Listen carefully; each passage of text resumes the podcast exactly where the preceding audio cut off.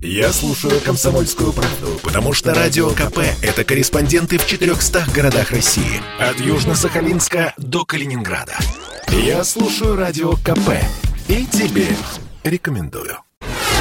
В России вновь растет заболеваемость коронавирусом. Об этом заявили в Роспотребнадзоре. Рост отмечается в 36 российских регионах, сообщила в интервью НТВ главный санитарный врач Анна Попова. Причем, по словам главы Роспотребнадзора, уровень заболеваемости напрямую связан с тем, как идет прививочная кампания в субъекте.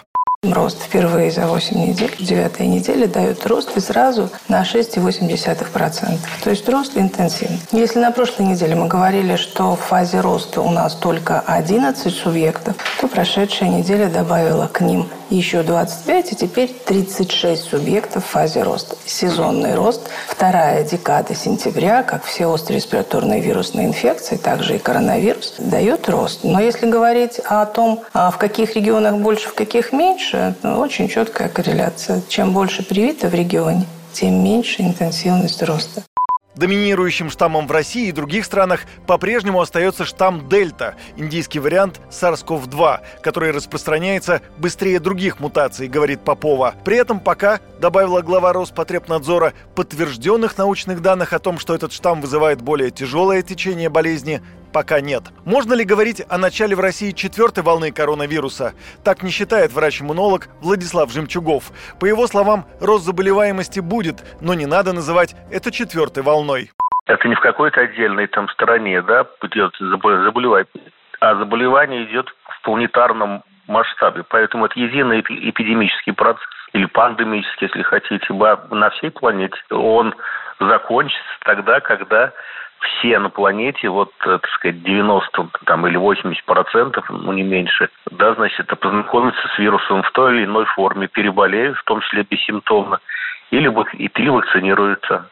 18 сентября в России впервые с конца августа выявили более 20 тысяч заразившихся COVID-19 за сутки. Однако в последующие дни число ежесуточно выявляемых случаев заражения в стране постепенно снижалось. Больше всего заражений регистрировали в Москве и Петербурге. Мэр столицы Сергей Собянин объяснил рост заболеваемости в городе окончанием сезона отпусков и началом учебного года. Глава Роспотребнадзора Анна Попова говорит, что выявленное увеличение заболеваемости COVID-19 сезонное. Попова напомнила, что во второй декаде сентября также фиксируется рост заболеваемости всеми острыми респираторными вирусными инфекциями. Сегодня в стране отмечен довольно высокий удельный вес россиян с иммунитетом к коронавирусу. Так полный курс вакцинации прошли почти 40 миллионов жителей страны. Но расслабляться пока рано. Скорее всего, этой зимой, по сравнению с прошлой, по суточной заболеваемости мы увидим цифры выше – отмечает иммунолог Николай Крючков климатические факторы, социальные факторы, они будут способствовать более растянутой этой волне.